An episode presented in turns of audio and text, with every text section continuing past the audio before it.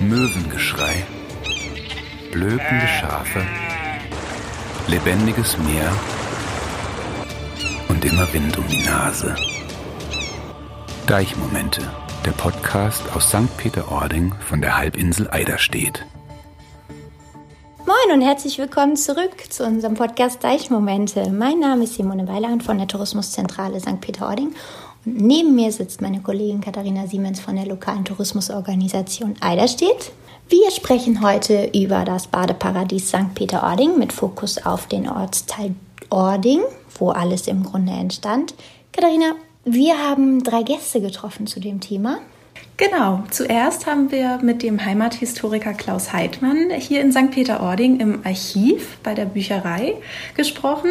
Was macht Klaus Heidmann genau? Klaus Heidmann ist, ähm, wie gesagt, Historiker, ähm, beschäftigt sich intensiv mit der Geschichte von St. Peter-Ording, aber auch von Eiderstedt und hat unter anderem bei der Ausstellung im Museum Landschaft Eiderstedt in St. Peter-Ording mitgewirkt. Das ist die Ausstellung vom Fischerdorf zum Badeparadies? Ja, genau. Ah ja, genau. Sehr gut. Ja, ich bin gespannt. Ich habe dann ähm, unseren Badestellenleiter Heinzi Hecke getroffen, unseren kleinen Star, den ihr alle so mögt, liebe Zuhörer. Das kriegen wir immer von euch zurückgespiegelt. Deswegen musste Heinzi diese Folge auch wieder mit dabei sein. Mit Heinzi spreche ich so ein bisschen über die einzelnen Badestellen in St. Peter-Ording, mit Fokus dann auch nochmal auf Ording und natürlich hat Heinz auch wieder ein paar Geschichten auf Lager, die ihr nicht verpassen dürft. Auf jeden Fall wieder was zum Lachen. Ja. Und zu guter Letzt hatten wir auch noch Nils Stauch äh, mit dabei. Mit dem habe ich mich unterhalten. Er ist technischer Leiter Einsatz bei der DLAG in St. Peter-Ording und der hatte auch ganz viele spannende Sachen, Geschichten zu berichten aus den Einsätzen, die die DLAG vor Ort hat. Super, ich glaube, das wird eine ganz, ganz tolle Folge. Und hören wir einfach mal rein. Absolut, los geht's. Herr Heidmann, willkommen bei uns und ja. schön, dass Sie da ja, sind. Dankeschön, dass ich mal etwas erzählen darf, was ich so lange weiß. Kommen wir direkt zu Ihrer Person. Wollen Sie uns ein bisschen was über sich erzählen? Ja, ich bin nicht in St. Peter geboren, obwohl ich als St. Peteraner gelte, sondern in Tating nebenan. Und das Umziehen nach St. Peter war sowas wie eine Befreiung. Befreiung von einem Schluderdorf, neugierige Dorf Tating, rüber nach St. Peter in der Freiheit. Wir waren damals schon von St. Peter beeinstimmt, äh, bestimmt und bis zum 17. Lebensjahr oder 16. habe ich in Tating gewohnt. Äh, und dann haben wir am Sonntagnachmittag schon als Kind die Autos gezählt, die abends am Sonntagnachmittag wieder aus St. Peter zurückkamen. Ja, habe dann hier, 1951 bin ich zur Schule gegangen, hier im Nordseegymnasium. Damals hieß es noch die Oberschule für Junge und Mädchen. Dann habe ich dort Abitur gemacht, 59, und von dort habe ich angefangen, Latein zu studieren. Das war mir dann zu langweilig und habe Sport nebenbei studiert. War ganz früh Sportlehrer und konnte so von Ort zu Ort und auch von Land zu Land immer mein Geld verdienen, indem ich Sportvereine übernommen habe. Und so bin ich 13 Jahre unterwegs gewesen, kam dann zurück nach Flensburg, habe Examen gemacht und bin dann dort auch zuerst Lehrer gewesen. War sehr schön, reine Mädchenschule. Und als noch relativ junger Lehrer war das sehr angenehm. Natürlich hatte ich Französischklasse. Aber von dort bin ich dann abgeworben worden nach St. Peter, weil ich der Einzige war, der nach St. Peter auch wollte. Denn St. Peter galt als Westküste und an die Westküste will kein einziger Lehrer, sondern die wollen in Kiel bleiben, in Flensburg bleiben. Bloß alle Lehrer, die hierher gekommen sind und auch teilweise mussten, waren gerne hier. Sie haben bald gemerkt, hier wird man zehn Jahre älter.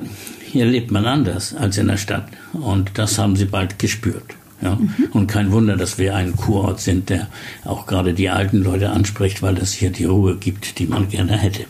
Ja.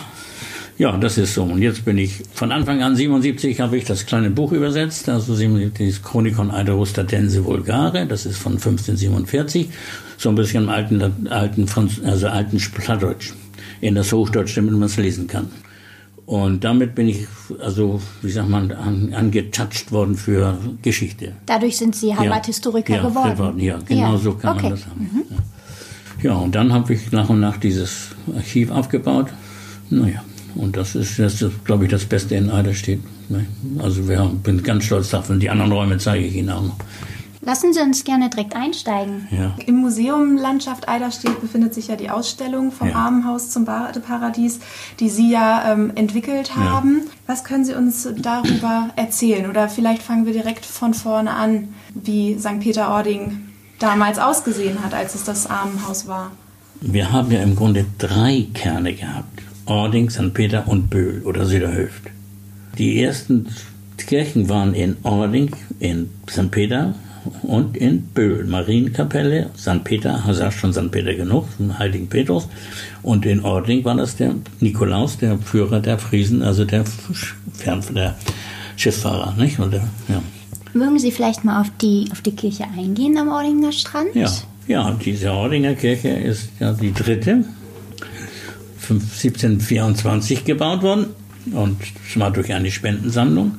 Und was ganz entscheidend ist, also was keiner mehr weiß, unterstützt vom dänischen König. Denn ab 1713 gehörten wir ganz zum dänischen Königreich.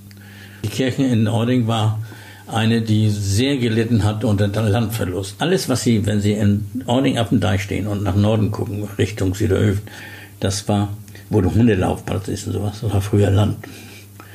Und die letzte Kirche ist 700, 1712 abgerissen worden, weil die Kirchgänger äh, von Ording nicht mit der Schaufel jedes Mal, also den Eingang freischaufeln mussten. Und ich bin immer so ein bisschen ärgerlich, dass das unterschlagen wird, dieser Verlust der Kirche. Das ist die dritte. Die zweite haben wir markiert jetzt, wo die gestanden hat, nicht? mit diesen Duckteilen da. Mhm. Ungefähr bei ähm, Verbindung Autoüberfahrt in Ording Richtung ähm, äh, wie heißt es, Silbermöwe. Auf halber Strecke ist so ein Duckteil, drei Fehler übereinander. Da steht auf dem Schild dran 1724. Nicht? Also ich stand hier die zweite Kirche, die zweite Ordinger Kirche. Nicht? Und eine erste war weiter vor. Da können wir nicht lokalisieren, weil die Urkunden um 1400 und was, da steht denn Orden Umissa, also Ording ist verloren gegangen. Also muss irgendwo gewesen sein. Also man muss sich vorstellen, ja, ja. früher war St. Peterndorf, Ordingendorf ja. und um 67 herum, glaube ich, wurden diese beiden Ortschaften zusammengelegt zu einem St. Peter-Ording. Ja, aber wir wurden zusammengeschnackt. Wir wollten das nicht werden. Die Ordinger, sie haben Stolz für sich. Das ging nicht. Der Stolz geht auch so ein bisschen noch in Ihnen so durch, oder? Ja, nicht so ganz. Ne? Die Ordinger halte ich auch ein bisschen, naja, sie waren auch Fischer, ne? die haben den jeden Sonnabend sich verhauen. Da konnte ich ja nicht mitmachen. Aber Sie wohnen ja auch heute so quasi in der Grenze. Ich ne? wohne genau, das haben Sie genau gesagt. Und zwar schlafe ich in St. Peter, aber ich wohne in Ording. ja. hm, hm. Also man muss sich vorstellen, Fischerdorf, durch den Stör kam ein bisschen Geld rein. Richtig. Also am Anfang haben sie doch ein bisschen Fischerei gemacht und haben ein bisschen Geld gemacht, also nur in der Zeit von 1700, 1870 bis 1920. Da haben sie also Stör gefangen. Und so ein Stör wog dann 450 Pfund und da war Kaviar drin und Kaviar konnte man in Hamburg verkaufen und dann waren sie reich und also reich in ihrem Verhältnis. Und dann kam ja. irgendwann der erste Tourist. Ja, der kam her, den haben wir auch. Hm, den ersten, das war Herr Lange aus Dresden, war der erste zahlende Gast beim Lehrer Cornels in Ording. Ja, und das lag daran, weil da das ein schöner Strand war. Der, das, das Badebetrieb ist in Ording gestartet. Der Anfang des Bades liegt in Ording. Also, und dann ist es von oben runter gewandert bis äh, da wo jetzt die Windschuhe ist oder wo Kühlbrand ist, dann, mhm. und dann ins Bad. Und Bad ist genau die Grenze zwischen St. Peter und Ording. Und da haben sie den Bahnhof hingesetzt. Und dann kam da auch das erste Hotel hin. Und da die Brücke nachher 26 geworden. Wie war denn das für die Einheimischen überhaupt, dass da auf einmal Menschen kamen? Ähm, hat das bei, was hat das bei den Einheimischen hervorgeholt? Naja, also das war natürlich erstmal die neue Welt. Denn die reichen Leute, die kamen mit ihren Kindern und Kindermädchen nach St. Peter. Und da haben sie dann also kleine Hütten gebaut oder auch schon richtig, das die ersten ganz einfache, heute wirken sie wie Scheunen, ne? die, die ersten Hotels. Und da haben sie dann ihre sechs Wochen äh, verbracht so, zwei Sachen sind daraus entwickelt. Einmal die Kindermädchen, die mitkamen, haben gemerkt, das ist ja ein klasse Job. Wir machen Kinderheime. Ja, und dann gleichzeitig die Leute, die hier wohnten, die hatten Arbeit. Die Tischler, die Handwerker und natürlich die Mädchen in der Küche, im, im Bad und überall. Die wurde ja alles gemacht, damit den Gästen das gefällt. Ne? Die haben ja die Schlafzimmer freigemacht und sind selbst in die, in die Scheune gegangen. So, oder in die Garage, weil es eine Garage gab. Und da war natürlich für alle Leute also endlich mal eine Möglichkeit, Geld zu verdienen. Und das hat ja eins zieht das andere nach und das finde ich so das Schöne. Aber dann haben sie gesagt, ja Mensch, im Zimmer könnt ihr nicht ein frühstücken, damit will man Veranda bauen. Anbau Nummer eins, Veranda. Ne? Alle, die alten Häuser können sehen, haben alle eine Veranda. Und dann kamen die Leute, die einfach nicht mehr den Zimmer mit, mit fließend Wasser haben wollten, sondern eben auch mit einer Ferienwohnung, nicht mit zu Hause, mit Dusche und sowas. Und das haben sie dann angebaut. Und dann gibt es die Ferienwohnung, das ist die zweite Phase und die dritte Phase ist dann die Ferienhäuser. Es gab ja noch keine Versorgung am Strand, nee. als die ersten Touristen da waren. Mhm. Und auch keine Entsorgung.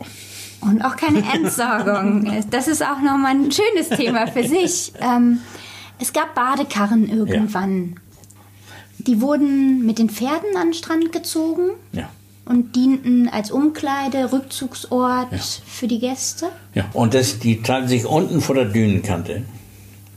So, nun war der Priel und der Priel versandete immer stärker. Und da kann man ja nicht durch das Wasser lang hinlaufen, sondern sie ließen sich in Badekarren da hinziehen. Und dann hinten war eine Tür gemacht worden, da konnte man dann also sich umziehen, ins Wasser gehen, hinten, dann konnte man schön baden. Und äh, dann hat man die Fahne, die rote Fahne raufgesteckt und dann wusste der Badekarrenführer, dass er das wieder reinholte. Das war für die Leute, die es sich leisten können. Das ist so wie heute mit dem Strandkorb, nicht? wer sich das leisten kann. Die anderen haben eine Muschel, aber die anderen haben Strandkorb. Mhm. Ja, so. Und das war wieder so ein Geschäft, bis eben die Brücke gebaut wurde, wo man dann also rübergehen konnte. Ja. Die Brücke, das wissen Sie, die ist ja eine, ein, gleich in der nächsten Nacht kaputt gegangen. Also sie haben 26 gebaut, in der Nacht zu 27 ist schon weggefahren worden vom, von so einer Eisschicht. Die wäre einfach abrasiert worden und dann mussten sie wieder neu bauen. ähm, Herr Heidmann, wann entstand der erste Pfahlbau? Also wenn ich denke, das erste war von 1911, ist die Giftbude. Mhm. Ja. So, und die Ordinger, die hatten das gar nicht so weit zur Giftbude, aber nach dem Baden wollten sie nicht nass nach Hause laufen nicht? und haben sich dann eben da draußen umgezogen. Und da im Bad, an dem Ordning eben dieses Badeleben losging, nicht, hat, war das wohl von Interesse. Und ich nehme an, der Böttcher, der das gebaut hat, hat dann auch mal seinen Groschen oder seine 50 Pfennig für einen Cognac gekriegt. Ne?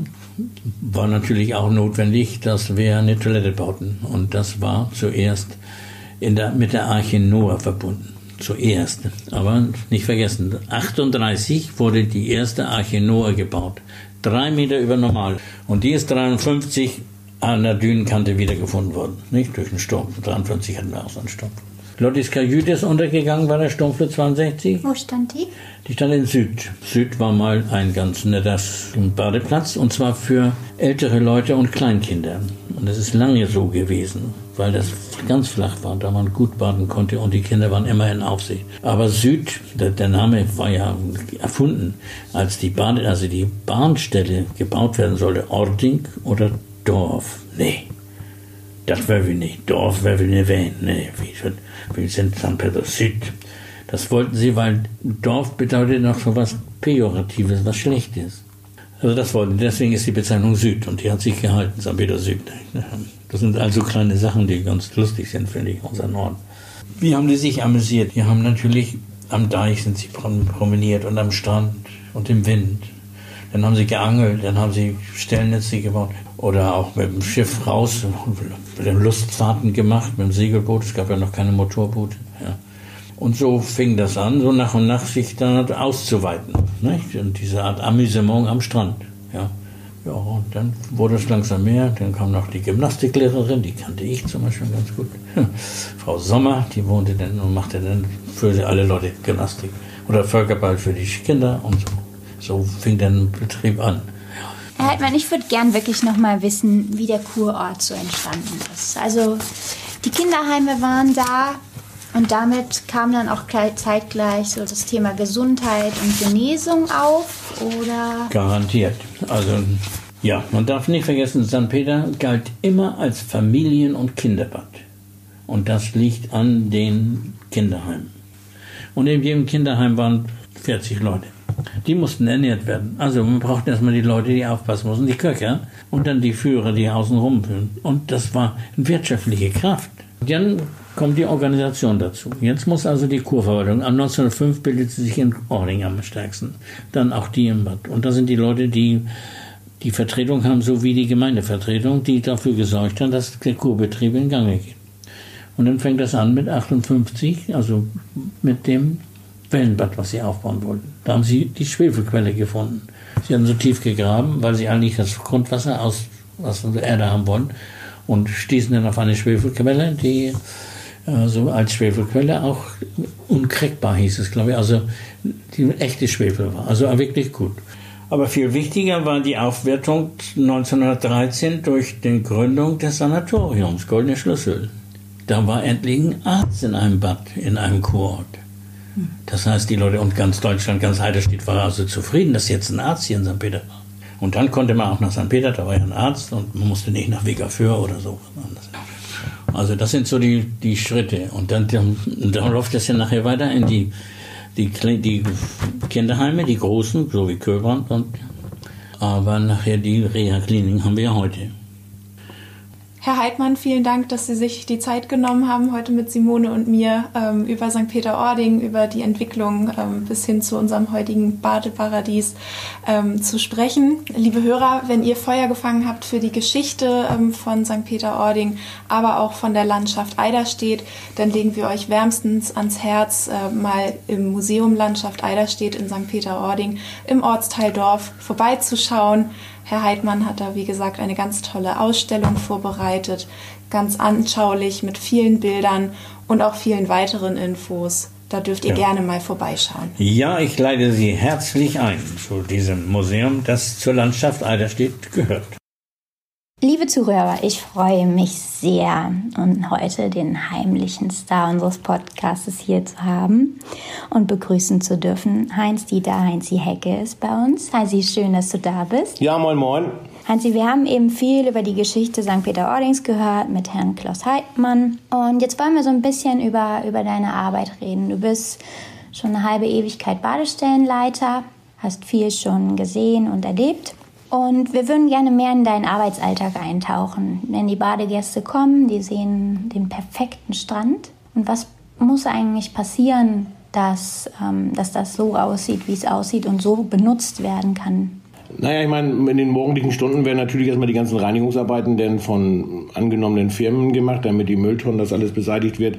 Wir machen die äh, Kontrollaufgaben, dass bei Niedrigwasser zum Beispiel, dass in der Badezone keine gefährlichen Gegenstände und ähnliches rumliegt. Dafür fahren wir dann mit dem Auto dann eben eine Kontrolle eben von der Badezone. Ähm, die Körbe müssen gedreht werden, der Müll muss aus den Korbrevieren rausgesammelt werden. Das, was von den Gästen so liegen geblieben ist, die Fundsachen werden so ein bisschen sortiert und was wird was all. Also von daher äh, ist da eigentlich eine ganze Masse zu tun, aber das sind eben so Sachen, die der Gast auch eben nicht so sieht. Ne? Das ist so, was so hinter den Kulissen dann so passiert, sag ich mal so. Sind denn viele Fundsachen auch am Strand? Das hält sich eigentlich sehr, sehr in Grenzen. Also die Leute achten schon darauf, dass was sie hier mit runtergeschleppt haben, auch wieder mit nach Hause kommt. Und während des Tages fallen da auch Arbeiten an? Ja, ich meine, du hast natürlich ja immer was zu tun und, und es kommt ja immer irgendwas, was denn damit mal passiert. Irgendeiner bricht ein Schild ab oder äh, da geht ein Brett am, am Übergang kaputt oder irgendwie sowas. Dann musst du dich dann mit den Handwerker zusammensetzen oder dann eine Notmaßnahme machen oder du musst uns erstmal absperren oder sie haben rumrandaliert und dann ist da irgendwie ein Spielgerät kaputt oder eine Feder gebrochen. Mhm. Irgendwas ist da ja immer irgendwie los und von daher. Wird nie langweilig. Das wird definitiv nie langweilig und auch die Gäste können eben halt nicht verstehen, dass man bei Windstärke 4, 5 aus Südwest äh, jetzt kein Bagger auf die Brücke stellt, um den Sand da wegzukarren, weil der fliegt ja gleich wieder hin. Das kannst du machen, wenn der Wind eben nicht mehr bläst oder so.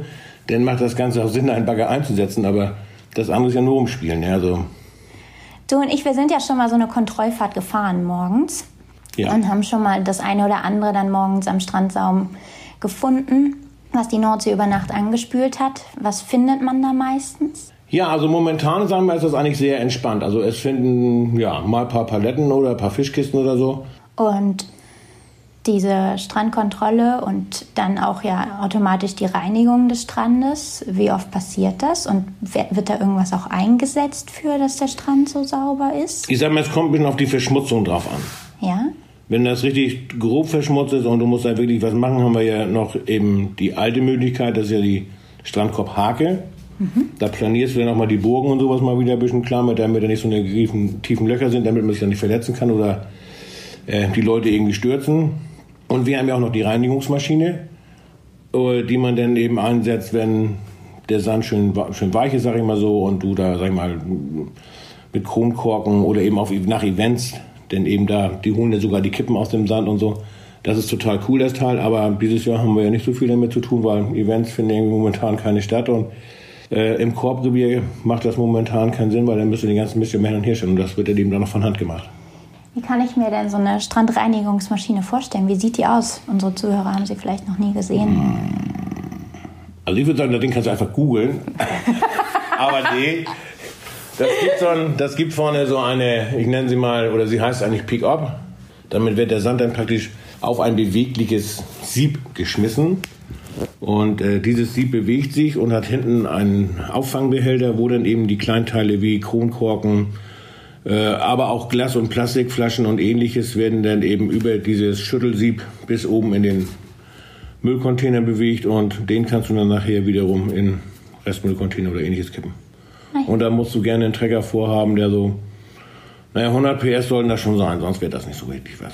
Und ähm, du fährst ja auch gern Trecker, weiß ich ja. ähm, Braucht es mehr als nur den, der dann den Trecker fährt und die Strandreinigungsmaschine fährt? Oder ist da noch jemand? Äh, also das kannst du tatsächlich steht? auch alleine machen. Das okay. kannst du auch tatsächlich alleine machen. Ja, das geht. Und wann sieht man euch damit fahren? Also wenn dann morgens ja mega früh, weil wenn die anfangen dann mit ihren Strandmuscheln oder mit den Liegen oder mit den Handtüchern da in sich auszubreiten, dann macht das keinen Sinn, das Slalom zu fahren. Entweder hast du da freie Fahrt, das heißt morgens, sonst brauchst du es gar nicht üben. Wenn die so mit ihren, unsere Gäste mit ihren Strandmuscheln und Handtüchern ankommen, haben sie ja verschiedene Punkte, wo sie bei uns am Strand baden können. Wie viele Badestellen haben wir und was ist so die Besonderheit jeder Badestelle? Badestellen haben wir ja fünf. Und wir fangen da einfach mal im Süden an. Da hast du die Badestelle Böhl. Da stehen na, nicht ganz 100 Körbe. Da musst du Lust haben, laufen zu wollen. Da hast du deine komplette Ruhe. Und äh, wenn du dann noch ein Pferdefreak bist, zwischen Böhl und Süd ist ja das Reitgebiet, wo du dann mit deinem Pferd dann da an der Nordsee hin und her laufen kannst. Und das wird auch dieses Jahr auch sehr stark angenommen, muss ich sagen. Also das Gebiet ist sehr gut genutzt. Das gleiche ist dann auch die Kiter, finden da auch irgendwie ein Zuhause. Die fahren dann da vorne Richtung Eidermündung und so. Ist auch ein Hotspot für die Jungs. Liebe Zuhörer, warum man in Böhl gern zu Fuß sein muss, ist einfach, weil sobald die Ebbe eintritt, ist das Wasser auch echt ein gutes Stück weit weg, selbst vom Strandparkplatz. Aber es hat seinen Reiz und ähm, die Salzwiesen sind da auch viel breiter, viel schöner, viel weitläufiger als an allen anderen Badestellen. Also das lohnt sich schon, da mal durchzugehen Richtung Wasser. Dann kommen wir nach Süd, Badestelle Süd, unsere kleinste Badestelle, aber die einzigste Badestelle, wo du wirklich Watt wandern kannst, mit Schlupper zwischen den Zehen, so wie sich das gehört. Da werden ja auch Führungen durchgeführt und ähnliches. Und von daher ist es so, dass du nur das da machen kannst, weil sonst woanders gibt es immer nur Sandflächen. Und das ist dann, sag ich mal, so der Reiz der Badestelle Süd tatsächlich. Und wenn du abschalten willst und so, dann bist du echt in Süd gut aufgehoben. Nebenan ist eine Fenne. Da hat ein Betreiber dann so ein paar Ponys und Pferde laufen oder irgendwie so. Und wenn du dann mal so richtig aus dem Stress runterkommen willst, da bist du bestens aufgehoben. Das ist unsere grünste Badestelle. Gerade blüht der Strandflieder extrem schön. Und das Wasser ist auch ein Stück weit näher, ne? Also ja, das Wasser ist ein Stück weit näher, aber nur bei Hochwasser, aber sonst ist da gar kein Wasser. Deswegen kann man da auch gut Watt wandern. Richtig, genau. Dann kommt der, der kleine Priel. Da ja, geht man nicht rein. Doch, da kann man ja gerne durchgehen, wenn man dann den Flugkalender auf dem Schirm hat. Aber wenn man also dann den wieder. Gezeitenkalender? Richtig, ja. genau. Wenn du damit dann, dann losläufst, dann funktioniert das Ganze auch. Aber wenn du dann wieder zurückkommst und der Priel ist zu, da gibt es so schöne Schilder, bitte folgen Sie den Pfeilen. Das heißt, dann musst du an der Grünkante längs laufen Richtung Badestelle Bad. Und dich nicht auf die andere Seite vom Priel stellen und einfach nur winken, weil da kommt man wirklich trockenen Fußes auch wieder nach Hause. Ist natürlich ein weiterer Umweg, aber man kann eben halt nicht denselben gehen, den man morgens gekommen ist. Das ist einfach so. Aber auch nochmal zurück zum Thema Baden. Baden im Priel ist nicht. Da vorne ist aber tatsächlich eine gewisse Badestelle ausgezeichnet, auch eine Badezone, okay. wo man denn da auch baden kann. Ja. Das funktioniert da. Ist echt super geeignet auch für kleine Kinder, weil das Wasser vorne an wirklich mega flach, aber auch dann eben schön warm ist, weil wenn die Sonne den Schlick dann so schön aufgeheizt und das Wasser läuft darüber, ja. dann gibt das dann die Wärme ja wieder ab und so und das ist für die Kinder echt genial. Also da hast du auch als Elternteil wenig Stress, weil da ist keine große Welle oder irgendwie sowas. Mhm. zu Hochwasserzeiten kannst du da wirklich gut hin. Und das Coole ist ja, ich meine, du brauchst ja oder darfst ja nicht mit dem Auto hin, aber der Bus fährt dich ja schon fast ins Korb rüber und an die Wasserkante. Ne? Also von daher, das ist eine gute Geschichte. Okay, gehen wir weiter. Die nächste. Badestelle Bad. Badestelle Bad ist nur zu Fuß zu erreichen. Über unsere schöne Seebrücke. Richtig. Und ähm, ja, da stehen irgendwie geschmeidige 260 Körbe. Ja. Ist sehr gut besucht, die Badestelle. Eine Geschichte, wo man auch noch ein bisschen Ruhe hat, sag ich mal so. Ähm, weil eben kein Autoverkehr und sonstiger Kram da einfach nicht stattfindet und auch die Events und so. Also das ist noch eine der ruhigen Badestellen, auch die aber Wassersportler. Ähm, sie grenzen an, sag ich mal so. Ja. Ne? Sie grenzen an, aber es ist noch nicht so frequentiert. Und ähm, ja, da hast du natürlich dann eben nicht mehr als 400 Meter zu überwinden, denn bist du tatsächlich, nachdem du die Seebrücke geschafft hast, auch schon an der Wasserkante, ne? was du in. Böhl eben nicht bist. Dann kommen wir zu der beliebtesten aller Badestellen. Ja, Badestelle Ording. Du kommst gerade daher, du warst jetzt das Wochenende da. Ja. Wir haben Mitte August, Hochsommer, 30 ja. Grad, über 30 Grad. Das beste Wochenende der Saison bisher. Ja. Ja, sie haben uns am Sonnabend wirklich umgelaufen. Aber auch das haben wir irgendwie gemeistert und die Jungs vorne am Eingang haben da echt alles gegeben und ja, wir haben das Ganze zurechtgekriegt. Es gab keine großartigen Unfälle. Es gab elf vermisste Kinder. Aber auch die Familienzusammenführung haben wir wieder zurechtgekriegt. Also von daher haben alle wieder das mitgekriegt, was sie auch mitgeschleppt haben. Von daher war das echt alles gut so. Und ähm, ja, toi, toi, toi. Wir hatten ein klein bisschen Wind dass die 30 Grad dann da draußen nicht ganz so dich da so platt machen. Ja. Sondern wenn der Wind ein bisschen von der See kommt, das kühlt ja doch so ein bisschen. Deswegen merkt so manch einer auch nicht, dass man sich doch mal mehr eincremen müsste, ja. weil es liefen abends sehr viele rote Krebse nach Hause, vor allem die, die frisch angekommen sind. Du bist dann auch derjenige quasi, der oben im Pfahlbau sitzt, hinter ja. dieser großen Glasscheibe und der die Kinder dann noch ausruft oder die Erwachsenen, wenn Richtig, sich Kinder genau. oben ja. bei dir verirren, dann bist du derjenige, den man dann da über den Strat rufen hört. Richtig.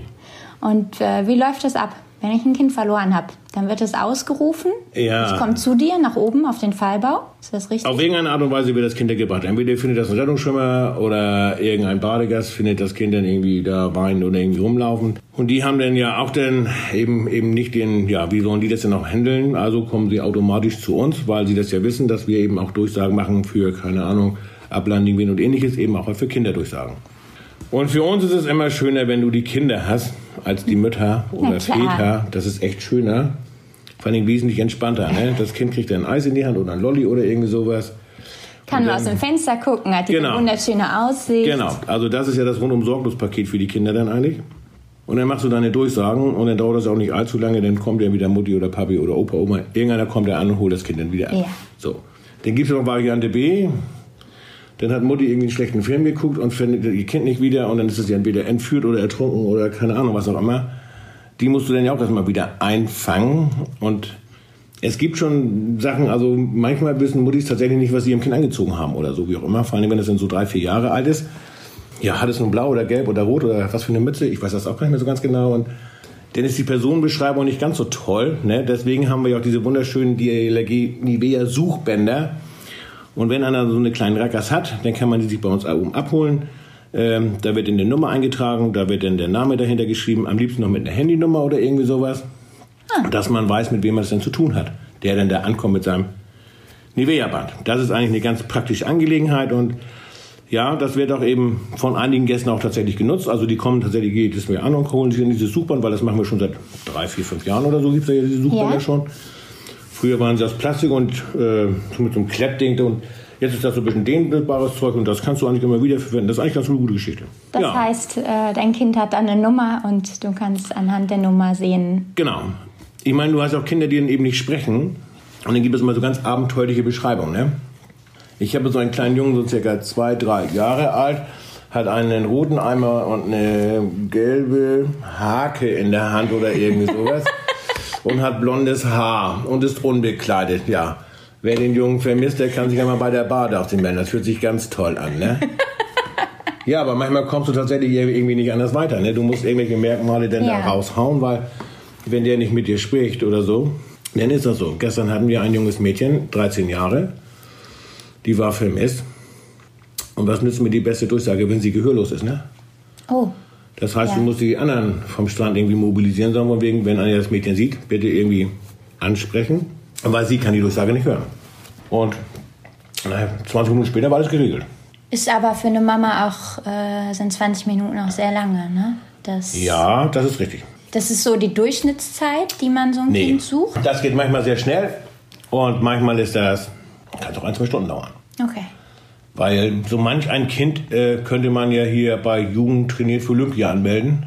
Ne, wenn Mutti dann sagt, von wegen, mein Kind ist drei Jahre alt und ist vermisst und äh, fehlt seit einer Viertelstunde. Und mein Kollege nebenan hat das auf der Badestelle. Gefühlt zwei Kilometer weit weg. Mit drei Jahren in der Viertelstunde. Spannend. Also das kann schon mal loslaufen, ja. Der Kollege, der zwei Kilometer weit weg ist, mhm. das ist unsere letzte Badestelle. Das ist dann die Badestelle FKK. Ording Nord. Ording Nord, genau. Welches, äh, welche Besonderheit hat die? Ja, früher war das ja mal ein reiner FKK-Strand, heute ist das ja so eine 50-50-Nummer. Also die Hälfte ist Textil und dann durch ein, die Rettungsschneise getrennt und danach ist es dann eben FKK. Und daran schließt dann auch das Hundeauslaufgebiet. Das heißt, dass eben auf dem Ende sich unheimlich viele Menschen tummeln. Wir haben da die Wassersportler, wir haben da die ganzen Hundebesitzer und eben auch noch die FKK-Leute und von daher ist da richtig was los. Da ist richtig was los, weil danach kommt ja die gesamte restliche Weite der Sandbank mal richtig voll zum Tragen. Ja. Da kommt denn ja nichts mehr und äh, ja, der nächste Schwerpunkt ist eben halt der Westerheber Leuchtturm. Der meinen sie alle, können sie von Auding und Nord ja hinlaufen. Das klappt ja nun nicht so richtig wirklich, weil ja das Fahrwasser zum Tümlauer Hafen dazwischen ist und auch da haben wir dieses Jahr schon vermehrt Leute, die wieder von den Sandbänken fischen müssen, weil ja, sie es halt probiert haben, die Abkürzung zu nehmen und das klappt ja nicht so wenig. Okay, also machen wir einen kleinen Exkurs. Wir sind zwar beim Thema Baden, aber lass uns wirklich kurz über den Priel reden, weil wir merken, wir haben immer mehr Gäste, die das erste Mal bei uns sind, gerade diesen Sommer, Corona-bedingt, und ähm, die sich hier vor Ort halt auch nicht besonders gut dann auskennen. Wir haben den Priel zwischen der Sandbank Ording Nord, Hundeauslaufgebiet in weiter Ferne und der Westerhever Sandbank, wo Richtig. unser wunderbarer Leuchtturm steht, das Wahrzeichen der Halbinsel. Und es verirren sich immer wieder Menschen in diesem Priel. Wahrscheinlich zum Wattwandern, zum Baden eher weniger. Sie wollen zum Leuchtturm. Sie wollen zum Leuchtturm. Mhm. Das geht nicht. Nee, das geht definitiv nicht. Und das ist eben das Problem, was wir so haben. Ich meine, die meisten wissen es eigentlich, oder wenn Hochwasser ist, erledigt das Ganze von selber. Es ist eben halt nur diese dieses kurze Zeitfenster, wo das Wasser steht, also praktisch wo Niedrigwasser erreicht ist und wo es ja. dann wieder aufläuft. Ja. In, dem, in dem Zeitfenster ist da sehr viel Wattfläche und auch eben von dem Fahrwasser frei. Ja. Und deswegen versuchen sie es immer irgendwie sich da durchzuwursteln, was dann meistens natürlich in die Hose geht. Weil das Fahrwasser oder die, diese Einfahrt für den Tümlauer Hafen läuft sehr schnell wieder voll. Und das ist eben das, was der Gast nicht wissen kann oder eben auch unterschätzt. Und deswegen sollte man eben da nicht reinlaufen und versuchen zum Westseebeleuchtung, sondern eben außenrum zu fahren. Über den Deich mit dem Fahrrad, mit dem Auto. Ja, oder mit dem Bus oder keine Ahnung, wie auch immer. Ja. Das ist alles gut. Aber von der Sandbank da quer rüber, das funktioniert einfach nicht. Es ist auch noch viel zu weit. Ja. Oder? Also das sieht so nah aus, aber das sind ja noch etliche es Kilometer. Es sind noch ein paar Kilometer zu laufen, das ist wohl wahr. Wenn ich es jetzt besonders gemütlich haben möchte an meiner Badestelle und ich möchte nicht im Sand liegen, sondern habe Lust auf einen Strandkorb, wie buche ich den? Außer über unsere Website oder in der Touristinformation. Ja, an jeder Badestelle befindet sich dann auch ein Strandkorbvermieter. Unsere Körbe haben keine Gitter, die sind alle offen und das finde ich persönlich auch sehr gut so weil wir wenig Bänke da draußen haben und es sind ja doch äh, etliche Meter zu überwinden und wenn wir dann eben ältere Besucher haben, ich sag mal so wie die Badbrücke, sagen wir, ist ungefähr einen Kilometer lang. Unsere Stege, die zum Strand nach Ording und nach Ording Nord führen, sind auch nicht viel kürzer. Und wenn sich dann auch mal ein paar Sulke, sage ich mal, mit ihren 85 Jahren einmal 10 Minuten reinsetzt zum Verpusten, dann ist das auch nicht ganz so schlimm. Als wenn ich sie nachher mal aus dem Sand rauspulen müsste oder wie auch immer. Von daher ist das so mit den offenen Körben eigentlich ganz schön. Aber wenn jemand den Korb jetzt länger nutzen möchte, das heißt eben mieten für einen Tag, wäre schon gut, wenn man sich dann an den Korbvermieter wenden würde, weil der auch weiß, welcher frei sind, weil man das so dem Korb so nicht angucken kann. Mhm. Es gibt drei, vier Körbe, sag mal, die sind, haben einen Balken drinnen. Das sind dann so eine Art Saisonkörbe. Die sind gemietet fürs ganze Jahr. Und die kann man erkennen, sonst nicht. Und dann wird eben mit dem Gast dann eben geguckt, was du dann kriegen kannst. Dieses Jahr sind wir das oft gefragt worden, wann man denn, wenn man den Strandkorb für einen Tag gemietet hat, wann man denn rein kann. Ja, oder den Schlüssel. Oder wo man den Schlüssel bekommt. Eben, wenn man noch nie vor Ort war, mhm. weiß man das auch hier nicht. Nee. Deswegen nochmal, liebe Zuhörer, Unsere sind offen und wenn ihr den für einen Tag gemietet habt oder sowieso gemietet habt, ihr könnt jederzeit dort rein morgens. Die werden nicht aufgeschlossen, die sind nicht versperrt. Da könnt ihr einfach rein und raus hüpfen, euch reinlegen, wann ihr möchtet. Wie viele Strandkörbe haben wir denn? Jetzt momentan haben wir ungefähr 1000 draußen oder 1100. Ja. Bisschen weniger als sonst? Ja, Corona-bedingt, weil wir die Abstände nicht einhalten können und deswegen haben wir wir, wir halten sie jetzt ein, ne? Ja, ja. dadurch, dass wir weniger rausgefahren genau. haben. Ich meine, wir hätten sicherlich den Platz, alle rausfahren zu können. Ja. Das Problem ist nur, dass die Sandbahn ja verschiedene Höhen hat. Und unsere Badestellen sind ja so ausgerichtet, dass wir auch mal ein bisschen Wasser abkönnen. Und wir haben ja alle 14 Tage mal eine Springflut, die mal mehr oder weniger hoch ausfällt. Und äh, wenn du die jetzt weiter auseinanderstellst, dann hast du schon bei 20 cm würden die im Wasser stehen oder irgendwie sowas weil das Wasser dann ein bisschen anders vorbeiläuft. Ja. Und die Badestellen sind immer ja durch, bedingt durch die Freibauten, da weht der Sand dann ja ein bisschen auf, sind ja automatisch ein bisschen höher, da kannst du schon mal einen halben Meter Wasser abtun oder irgendwie sowas. Okay. Und äh, deswegen kannst du nicht sagen, von wegen, wir machen jetzt hier eine Reihe bis nach Westerhewe oder irgendwie so, weil äh, dann würden die wegschwimmen. Das wäre natürlich total doof. Und deswegen können wir leider dieses Jahr nicht alle rausbringen. Das ist dann nun mal leider so. Aber die wollen doch alle gesund bleiben und deswegen müssen wir Abstand irgendwie einhalten. Ja, also wir haben so ungefähr 1250. Ja, können auch 1300 sein. Okay. Welche auf Reserve, ja, welche genau. in der Werkstatt. Ja, ja. Du sagtest gerade schon, die Fallbauten stehen dann da an jeder Badestelle. Mhm. Wir haben ja an jeder Badestelle im Grunde drei Pfahlbauten so gesehen. Wir haben Restaurants, wir haben die Toiletten in einem Pfahlbau und wir haben die Badeleitstelle quasi mit der DLRG mhm. als Rettungsschwimmer. Hast du zu irgendeinem Faber eine besondere Erinnerung? Ähm, ja, aber den gibt es nicht mehr. Das war ja die Ordinger Kabine. Wo stand der? Ja, 100 Meter vor dem neuen Netzwerkgebäude. Also da habe ich die meiste Zeit verbracht. Das ist tatsächlich so und von daher hängt man ja schon so ein bisschen an der Bude, ne? aber eben auf zu neuen Ufern, das ist dann einfach so. Also quasi unsere alte Rettungsstelle. Genau. Mhm. Ja, der mussten wir ja auf Wiedersehen Aber ansonsten sage ich mal so, hat jede jede Badeaufsicht hat auch so ihren gewissen Charme. Auch schon bedingt durch die Strände, die da eben sind. Ne? Und sag ich mal so, jetzt früher die, die Hütte, die im Bad gestanden hat, da mit Bruno Penz zu seinen Zeiten oder irgendwie sowas, die hatte auch so einen gewissen Charme. Da, da hast du noch diesen alten Flair da so mit, mit Umkleidekabinen am Strand gehabt und all sowas und so. Und äh, ich meine, da fragt heute kein Mensch mehr nach oder irgendwie sowas. Nach ne? Umkleidekabinen? Ne? Nein, da fragt kein Mensch mehr nach. Ne? Und von daher. Wie, warum hat sich das so gewandelt? Na, ich denke mir mal, die Leute sind ja ein bisschen lockerer geworden. Und wenn ich bedenke, dass die Badkabine war ja eine mit der ersten, die da so gekommen ist und ja. so. Dann, dann, dann, dann, haben ja die Mädels sich daneben, ja, keine Ahnung, dann da oben in der Kabine umgezogen oder wie so. Und, und heute ist das alles irgendwie. Ja. Wurde danach noch gefragt, als sie dann irgendwann weg war? Ja, danach hatten wir noch mal so ein paar Dinge, die man dann aufs Podest gestellt hat. Okay. Aber das war auch ein Flop nach dem ersten Hochwasser, war die auch Geschichte. Und also der Rest hat sich dann da. Also wenn es wirklich welche sind, die sich umziehen müssen, dann gehen die halt aufs Klo oder irgendwie yeah. so. Ne? Aber ansonsten, nee.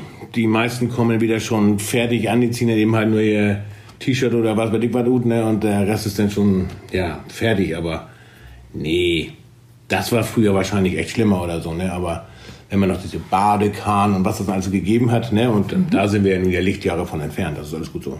Wenn ich jetzt mich noch gar nicht so richtig auskenne und die Badestellen so ein bisschen einschätzen kann, wo ist es denn besonders hoch frequentiert?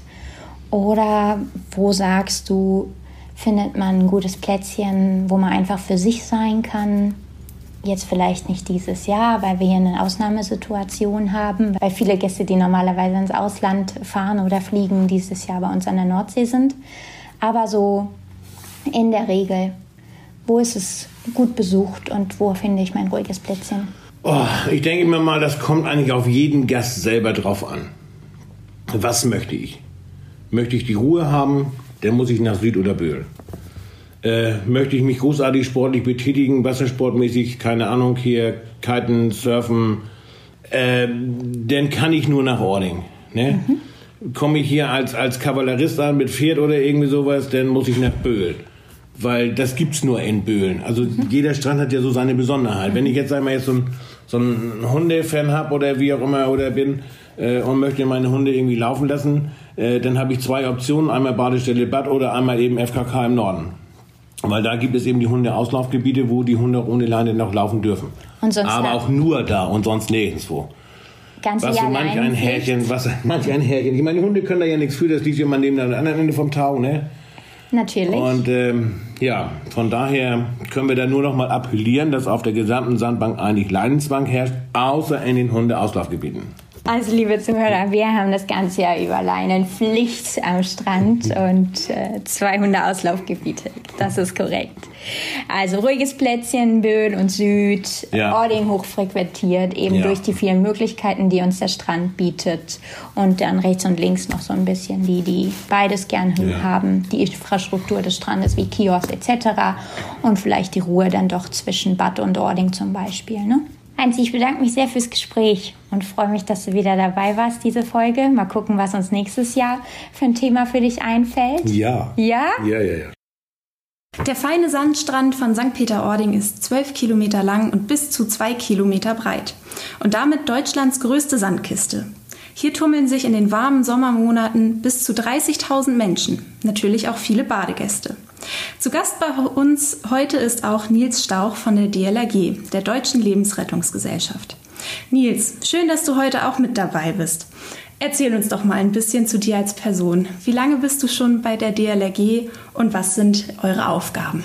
Ich bin hier bei der DLRG in St. Peter-Ording jetzt knapp 20 Jahre tätig. Ähm, ich bin hier auch ursprünglich aus St. Peter-Ording, arbeite und lebe hier. Also kennst du dich hier richtig aus und kennst die Sandbank auch schon von Kindesbeinen an.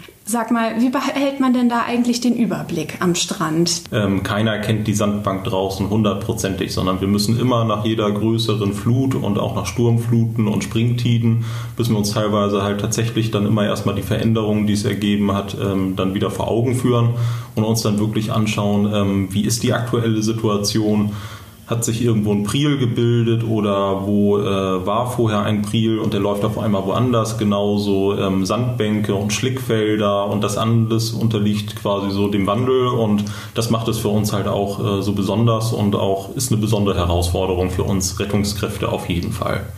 Und ähm, draußen am Strand ist es so, dass ähm, wir halt viel Aufklärungsarbeit natürlich auch ähm, für die Gäste halt auch leisten und gerade damit versuchen wir halt präventiv tätig zu sein, dass der ein oder andere Notfall einfach auch im Vorwege schon verhindert werden kann, dadurch, dass die Menschen sich vorher mit gewissen Dingen beschäftigt haben. Nur mal ein Beispiel, das ist zum Beispiel Nebel draußen am Strand. Ähm, da unterscheiden wir halt auch immer so ein bisschen. Ähm, das eine sind die Menschen, die draußen bei Seenebel unterwegs sind ähm, und dann zieht der Nebel auf und äh, sie finden dann den Weg nicht mehr zurück, verlaufen sich dann, wählen dann die 112 und dann kommen wir und versuchen die Leute dann schnell zu finden, sodass dann gefährliche Situationen gar nicht erst draußen entstehen in Verbindung mit Gezeiten oder mit kalten Temperaturen. Das andere sind Menschen, ähm, die wir leider auch immer häufiger mittlerweile haben, die Nebel draußen auf der Sandbank sehr faszinierend finden und das dann zum Beispiel zum Fotos machen mit dem Smartphone und so weiter, dann extra aufsuchen, rauslaufen, sich dann nicht nur an die befestigten Wege halten, die ja ein bisschen Orientierung schaffen, sondern dann halt wirklich auf den Strand dann raufgehen und ähm, sich dann halt draußen genauso verlaufen. Und auch äh, ein Smartphone ist halt auch nur äh, trügerische Sicherheit. Ähm, wenn der Empfang weggeht und so weiter, dann fehlt halt auch schnell dann die Google-Karte dann und dann ist es halt, was in der Theorie erstmal so einfach klingt, dass man damit dann sich irgendwie wieder zurückhangelt, dann nicht immer unbedingt dann gegeben. Insofern ähm, ist das einer der, der wichtigen Punkte, wo wir auf jeden Fall immer unsere Gäste dann um Vorsicht bitten. Wie können unsere Gäste sich das genau vorstellen, ähm, wenn sie am Strand sind? Wo seid ihr von der DLAG am Strand präsent? Ähm, wo kann man euch sehen oder finden? Und ähm, wie seid ihr aufgestellt? Wie viele seid ihr eigentlich am Strand? Ja, also das Rettungswesen in St. Peter-Ording am Strand ist wie folgt aufgestellt. Wir haben einerseits, ähm, das sind die hauptberuflichen Schwimmmeister der Tourismuszentrale, die an allen Strandbadestellen Dienst machen. Dazu kommen dann nochmal ehrenamtliche Rettungsschwimmer aus dem gesamten Bundesgebiet, ähm, die dort über die DLRG zentral dann vermittelt werden an die Tourismuszentrale. Die unterstützen dann an den Badestellen die Schwimmmeister bei ihrer täglichen Arbeit in den Sommermonaten. Dazu haben wir von der Ortsgruppe eine mobile Einsatzgruppe und ähm, wenn dann abends dann die Schwimmmeister dann Feierabend machen oder auch in den Wintermonaten, wo draußen der Strand dann nicht besetzt ist, ähm, dann werden wir über die Leitstelle Nord alarmiert, wenn jemand die 112 wählt und fahren dann mit Fahrzeugen, Booten, Jetski und allem dann raus. Nie alleine, sondern immer gemeinsam zusammen mit der Freiwilligen Feuerwehr, dem Rettungsdienst und der Polizei und kümmern uns dann um die Fälle, die dann einfach draußen vorliegen. Und das Ganze jetzt seit vielen Jahren sehr erfolgreich. Das System, so wie wir es hier aufgezogen haben, funktioniert für unsere Strandverhältnisse hier bestens und dadurch konnten wir halt viele gefährliche Situationen klären und auch viele Menschen aus dem Wasser oder von Sandbänken oder aus dem Nebel dann auch zurückholen.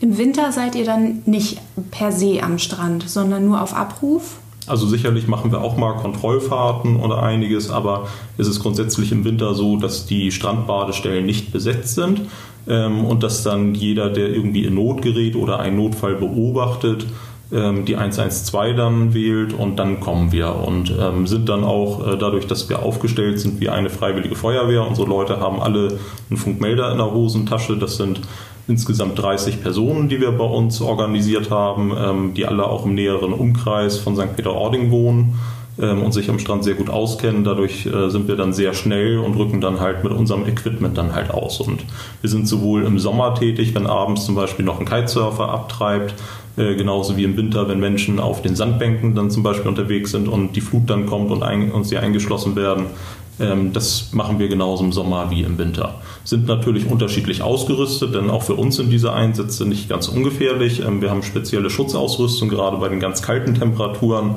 ähm, haben wir entsprechend Bekleidung, wie zum Beispiel Überlebensanzüge, die halten sehr lange warm, auch wenn wir mal im Wasser dann landen sollten, äh, ist das für uns nicht dann gleich lebensgefährlich, sondern wir können dann eine ganze Zeit mit überbrücken.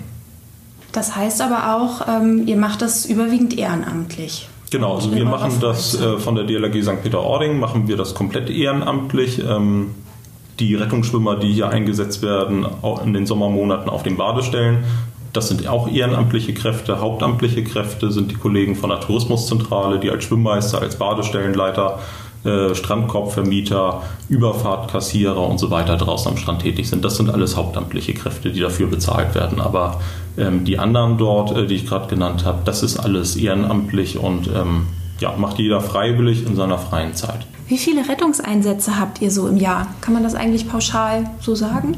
Nee, also ganz pauschal kann man das nicht sagen, weil das gibt ähm, einfach manchmal auch äh, ganz kleine intuitive Dinge, die wir machen, wie zum Beispiel ein Pflaster ausgeben oder dass jemand äh, einen Muschelsplitter im Fuß hat, was versorgt wird oder sei es ähm, Fragen, die auch teilweise aufkommen von Gästen, wie ist das mit den Gezeiten, wie ist das mit Ebbe und Flut und dies und jenes.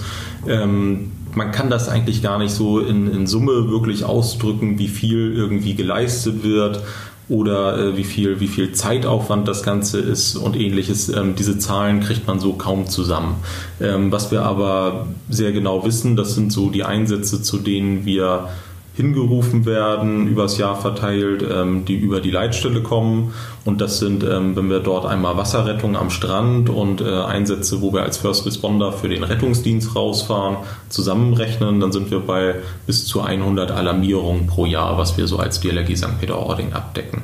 Ist ähm, das Thema Ebbe und Flut auch ein, ein Punkt, der euch oft ausrücken lässt? Also, dass jemand äh, bei auflaufendem Wasser sich doch zu weit rausbegeben hat und in Gefahr gebracht gemacht hat? Ja, also so die typischen Fälle, das sind einmal dann ähm, zum Beispiel Menschen, die draußen auf den Sandbänken unterwegs sind, ähm, die Zeiten, die Gezeiten nicht äh, beachtet haben mit Ebbe und Flut das Wasser kommt, man wird dann eingeschlossen draußen ähm, und entweder wählen die Leute dann selber den Notruf oder andere sehen das und äh, melden das Ganze dann.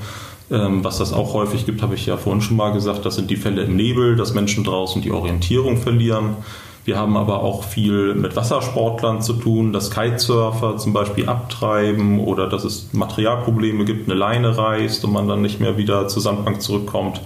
Ähm, oder dass auch medizinische Notfälle draußen auf dem Wasser sind, wie zum Beispiel eine ausgekugelte Schulter dann äh, beim Kitesurfen ähm, oder ein Sprung, der ein bisschen unglücklich ist. Und da werden wir halt dann auch rausgerufen und ähm, ja, retten die Leute dann oder bringen sie zurück an Land.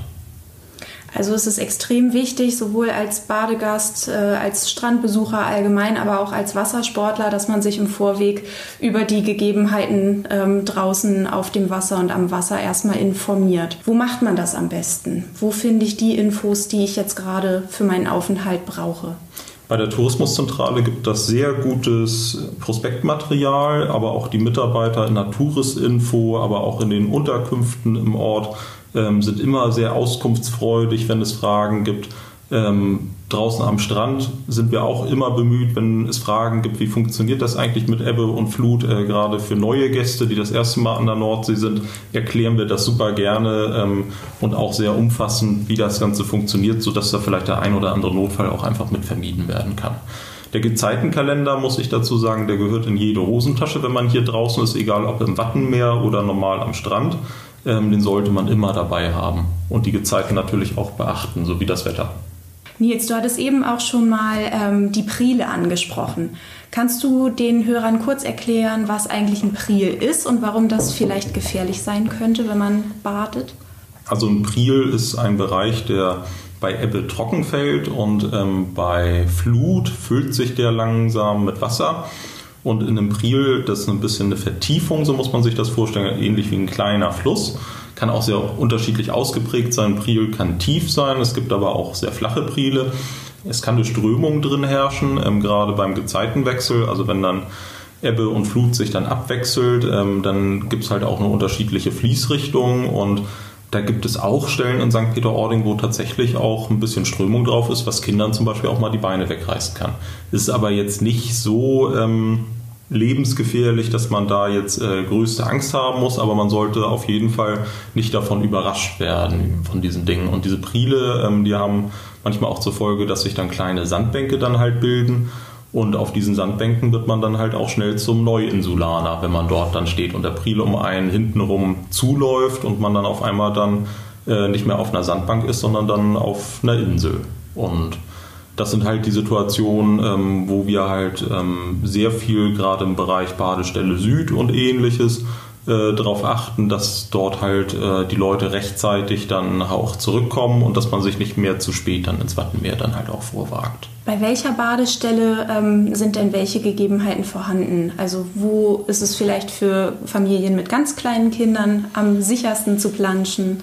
Ähm, also die Badestellen von St. Peter-Ording sind ja alle sehr unterschiedlich. Wenn wir mal unten im Süden anfangen mit Böhl, das ist halt sehr weitläufig. Dort haben wir auch ähm, im vorderen Bereich sehr viel ähm, Vorland, was dann trocken fällt bei Ebbe, wo es sehr seicht dann reingeht ins Wasser, was ähm, aber auch teilweise halt auch mit Schlick und so weiter vom Untergrund halt auch so ist. Ähm, Böhl wird auch sehr gerne von Familien mit kleinen Kindern auch genutzt, weil man dort äh, das Ganze nicht so überlaufen ist und man die Kleinen halt auch ein Stück weit rennen lassen kann und sie trotzdem dort im Auge behält, weil es halt nicht so voll ist. Wenn man sich dann als nächste Badestelle mal die Badestelle Süd anguckt, ähm, dort ist es so, dass der Priel dort äh, vorne der läuft bei Flut, läuft der voll. Ähm, bei Niedrigwasser hat man dort halt auch äh, sehr viel Wattenmeer vorne wird auch gerne von Familien, aber auch von älteren Leuten auch genutzt, weil dort der Ortsbus quasi fast direkt bis an die Strandkörbe ranfährt und man da halt auch einen sehr übersichtlichen Bereich halt auch hat.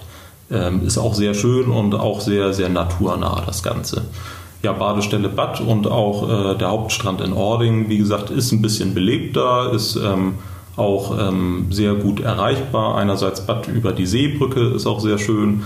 Ähm, Ording kann man mit dem Auto runterfahren, man kann aber auch sein Auto oben an den Deichparkplätzen parken und dann auch zu Fuß dann runtergehen oder mit dem Fahrrad runterfahren und ist wie gesagt sehr belebt das Ganze an schönen Wochenend, Sommertagen und äh, lädt aber auch zu weiten und ausgedehnten Spaziergängen auf jeden Fall ein.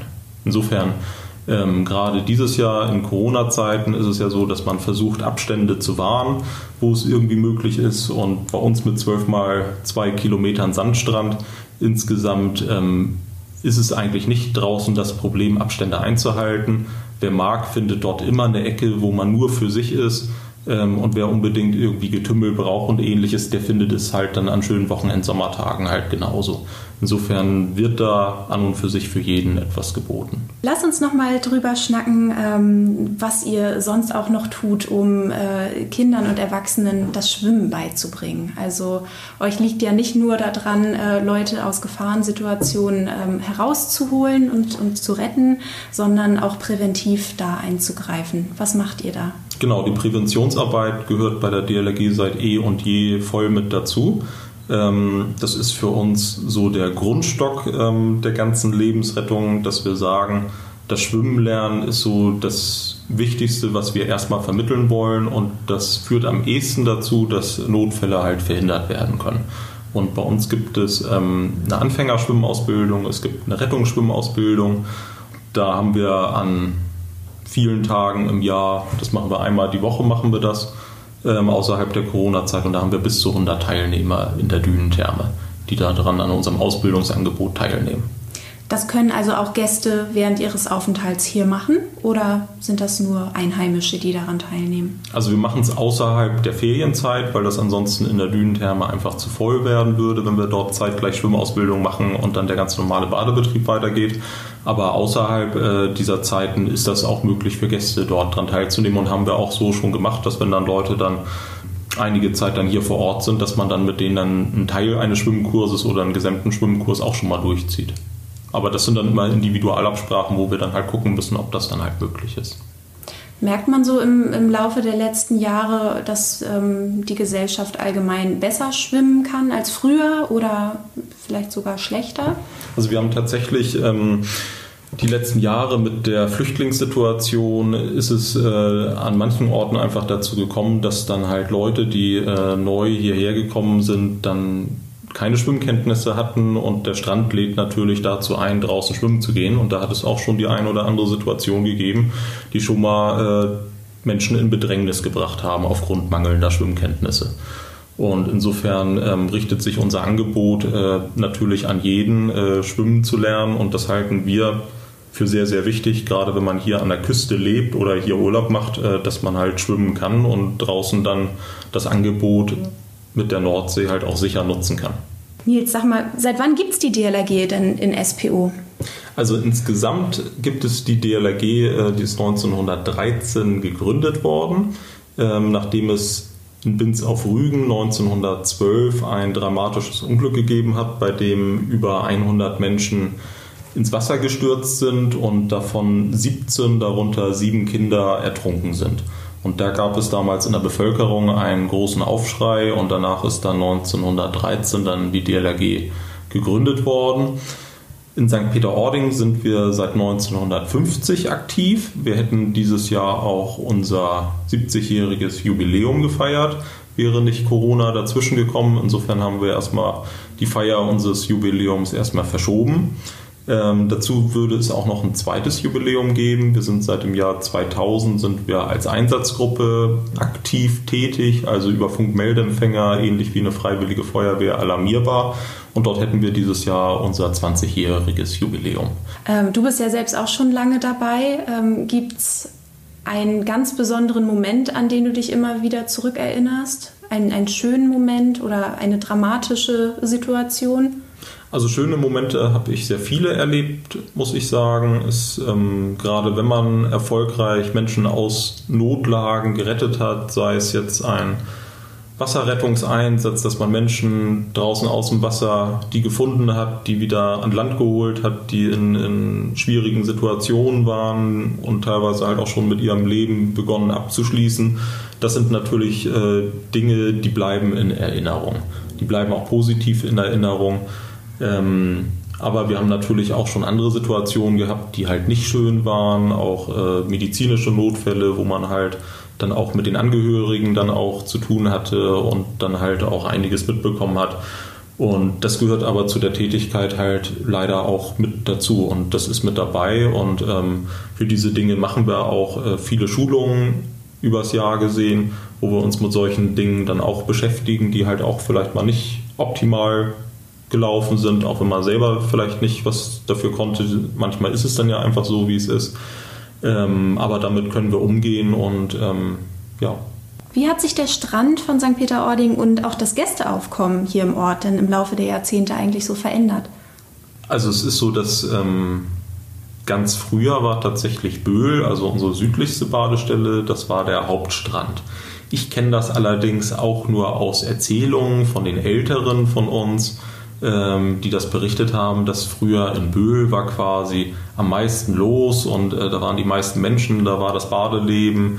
Ähm, dort soll es auch einen FKK-Strand und ähnliches gegeben haben und da war Ording halt eher so ein bisschen verhaltener besucht. Ähm, heutzutage ist das genau umgedreht. Ähm, in Ording ist der Hauptstrand, da ist am meisten los, wenn richtig schönes Wetter ist. Ähm, und in Böhl ist es eher beschaulich, muss man sagen. Was sich auch verändert hat, das ist, dass wir wesentlich mehr Wassersport über die Laufe der Jahre bekommen haben. Das heißt, ähm, die Ausrüstung ist ja besser geworden. Ähm, es gibt mittlerweile Ganzjahreswassersport. Viele sind in Trockenanzügen unterwegs, die früher mit dem Surfbrett oder als Kiter nur im Sommer unterwegs waren. Die fahren teilweise das ganze Jahr über durch immer mit angepasster Bekleidung. Und insofern war es früher für uns so, dass wir so mit Ende des Sommers irgendwann dann so unsere Einsatztätigkeit fast einstellen konnten. Also da gab es nur ganz wenige Fälle im Winterhalbjahr, ähm, wo wir tätig waren oder wo wir alarmiert worden sind. Und mittlerweile ist das wirklich äh, mehr geworden, gerade durch den Wassersport, dass halt genauso im Sommer wie im Winter das dazu kommt, dass Wassersportler Materialprobleme haben, sich jemand verletzt oder dass der Wind einschläft oder oder oder und äh, da werden wir halt gerufen und ähm, das hat auf jeden Fall unsere Tätigkeit als Rettungsorganisation mitgeprägt und auch mit verändert. Macht es das auch schwieriger? Also dadurch, dass da noch sportliches Equipment dazu kommt, äh, macht das den Einsatz schwieriger? Ja, also es ist auf jeden Fall so, dass äh, gerade wenn wir eine Rettung von Kitesurfern haben, dann wenn man rausfährt mit dem Rettungsboot, dann äh, die Person ins Boot reinholt, dann noch den Schirm, das Board und so weiter mitnimmt, da ist so ein Rettungsboot dann schon mal ganz schnell voll. Und dann fährt man da mit einer ganzen Menge Gepäck dann wieder in Richtung Land. Und ähm, das ist schon so, dass gerade die langen Leinen von den Kitern ähm, für uns auch zu Gefahr werden können. Ähm, die können zum Beispiel in den Rotor vom Außenborder können die reingeraten, dadurch kann der dann blockieren, sodass wir dann selber vielleicht draußen hilflos treiben würden. Genauso bei einem Jetski können die in den Antrieb eingesogen werden und da müssen wir immer also sehr stark aufpassen, dass äh, wir selber da uns halt nicht bei gefährden. Aber das üben wir regelmäßig, dafür ähm, treffen wir uns mit unseren Einsatzkräften regelmäßig, trainieren das Ganze, wie sind die Verfahren, wie macht man das, wie viel Sicherheitsabstand halten wir dann auch selber, wenn wir rausfahren. Ähm, wir fahren ja zur Rettung raus, man will denjenigen dann ja auch schnell reinholen und wieder zurückbringen, aber trotzdem ist da halt immer viel Vorsicht bei geboten und da müssen wir halt immer sehr, sehr aufpassen bei diesen Dingen. Also es ist auch sehr anspruchsvoll das Ganze. Und ähm, die Schnelligkeit ist halt auch äh, ein wichtiger Punkt bei der ganzen Sache. Ähm, wir haben ein sehr gut funktionierendes Rettungssystem in St. Peter-Ording zusammen mit Tourismuszentrale, Feuerwehr, Rettungsdienst und Polizei. Ähm, und wir haben dadurch halt viele Menschen schon vor Schlimmerem bewahren können. Man findet euch, die DLRG SPO, auch in den sozialen Medien und erhält dort auch nochmal Einblicke in eure Arbeit, richtig? Genau, also wir haben eine Website spo.dlg.de, das ist so das kürzeste, was man eingeben kann, dann ist man auf unserer Website. Wir haben aber auch eine Facebook-Seite, äh, eine Instagram-Seite. Wir versuchen vieles von unserer Tätigkeit ähm, dort zu teilen, sodass ähm, Außenstehende einfach auch so ein bisschen Einblick haben, was wir alles so tun, das ist sehr vielschichtig. Wir haben ja heute schon ein bisschen was gehört über Ausbildungstätigkeiten. Wir machen aber auch, dass wir draußen am Strand bei der Badeaufsicht mit unterstützen. Wir sind auch gerade dieses Jahr haben wir begonnen, in Vollerwiek auch mal an der grünen Badestelle mal mit auszuhelfen. Ähm, wir machen auch Absicherungen von Veranstaltungen, wo wir mit unserem Rettungswagen stehen. Wir fahren zu medizinischen Einsätzen als First Responder, wenn hier der örtliche Rettungsdienst äh, man nicht mit dem nächsten Fahrzeug direkt vor Ort sein kann, dann springen wir ein und überbrücken dann die Zeit. Also es ist ganz bunt gemischt. Wir haben auch eine aktive Jugend, die einiges tut und da versuchen wir halt immer einiges einfach von dem, was wir so machen, ähm, zu teilen, sodass dort äh, jeder so ein bisschen Einblick haben kann in unser Ehrenamt. Aber was ich auch dazu sagen muss, äh, wichtiger Punkt bei uns ist halt auch, dass wir dringend auf Spenden angewiesen sind. Ähm, Großteil unserer Arbeit äh, lässt sich quasi nur umsetzen durch Spenden, die freiwillig an uns äh, gegeben werden. Und da würden wir uns auf jeden Fall freuen, wenn uns da noch mehr Menschen, die hier Urlaub machen und die hier wohnen, unterstützen könnten. Braucht ihr personelle Unterstützung? Also wir freuen uns immer über neue Mitglieder im Einsatzbereich. Es ist so, dass wir eine sehr beständige Anzahl an Einsatzkräften haben, von denen halt auch viele schon lange Jahre mit dabei sind. Aber äh, trotzdem freuen wir uns immer, auch wieder neue Gesichter begrüßen zu können. Und wer hier vor Ort in der Nähe wohnt und Lust hat mitzumachen, der darf sich einfach gerne bei uns melden und dann schnuppert man einfach mal rein und guckt mal, wie das so ist. Was ist ähm, deine wichtigste Botschaft an unsere Hörer, damit sie ganz ausgelassen das Badeparadies SPO genießen können und hier auch wirklich Spaß am Strand haben? Ja, man sollte sich auf jeden Fall über die örtlichen Verhältnisse vertraut machen, mit den örtlichen Verhältnissen vertraut machen. Ähm, wie ist es mit Wind, Wetter und Gezeiten? Egal, wo man an der Küste Urlaub macht, man sollte sich mit diesen Dingen immer im Vorwege beschäftigen, damit der Aufenthalt am Strand dann sicher wird. Hilfreich sind auch äh, die Baderegeln sich nochmal anzuschauen. Die findet man unter anderem auch auf unserer Website, ähm, aber auch ähm, draußen am Strand kann man die auch bekommen bei unseren Schwimmmeistern. Ähm, Dinge wie bei ablandigem Wind zum Beispiel, ähm, das ist auch noch so eine Sache, ablandiger Wind, da sollte man halt auch mal ein bisschen vorsichtig sein. Da machen wir dann aber auch in den Sommermonaten auch durchsagen, dass man dann nicht noch mit Luftmatratzen und ähnlichem draußen auf die Nordsee geht, weil da besteht halt auch die Gefahr, dass man abtreiben könnte. Und da ist auch die Bitte nochmal an die Wassersportler von uns gerichtet. Bei ablandigem Wind ist es grundsätzlich gefährlich und dort sollte man dann an Land bleiben und nicht noch mit Kite oder Windsurfmaterial dann draußen auf die Nordsee gehen. Nils, vielen Dank, dass du heute bei uns warst. Vielen Dank fürs Gespräch und die vielen spannenden Einblicke in die Arbeit der DLRG SPO. Liebe Zuhörer, das waren ganz schön viele Informationen auf einmal. Wenn ihr noch Fragen habt zum Thema Baden, Badestellen, Hinweise etc., dann guckt gerne auf unseren beiden Websites nach. Die findet ihr im Text bei der Podcast-Folge. Ansonsten wünschen wir euch immer ganz viel Spaß am Strand von St. Peter-Ording und auch an den Badestellen auf der Halbinsel Eiderstedt. Habt dabei immer die Gezeiten äh, gut im Blick. Der Ka Gezeitenkalender hilft euch dabei und ansonsten passt auch immer schön aufeinander auf. Wir freuen uns sehr, dass ihr auch trotz Corona-Pause wieder uns zugehört habt und uns treu geblieben seid.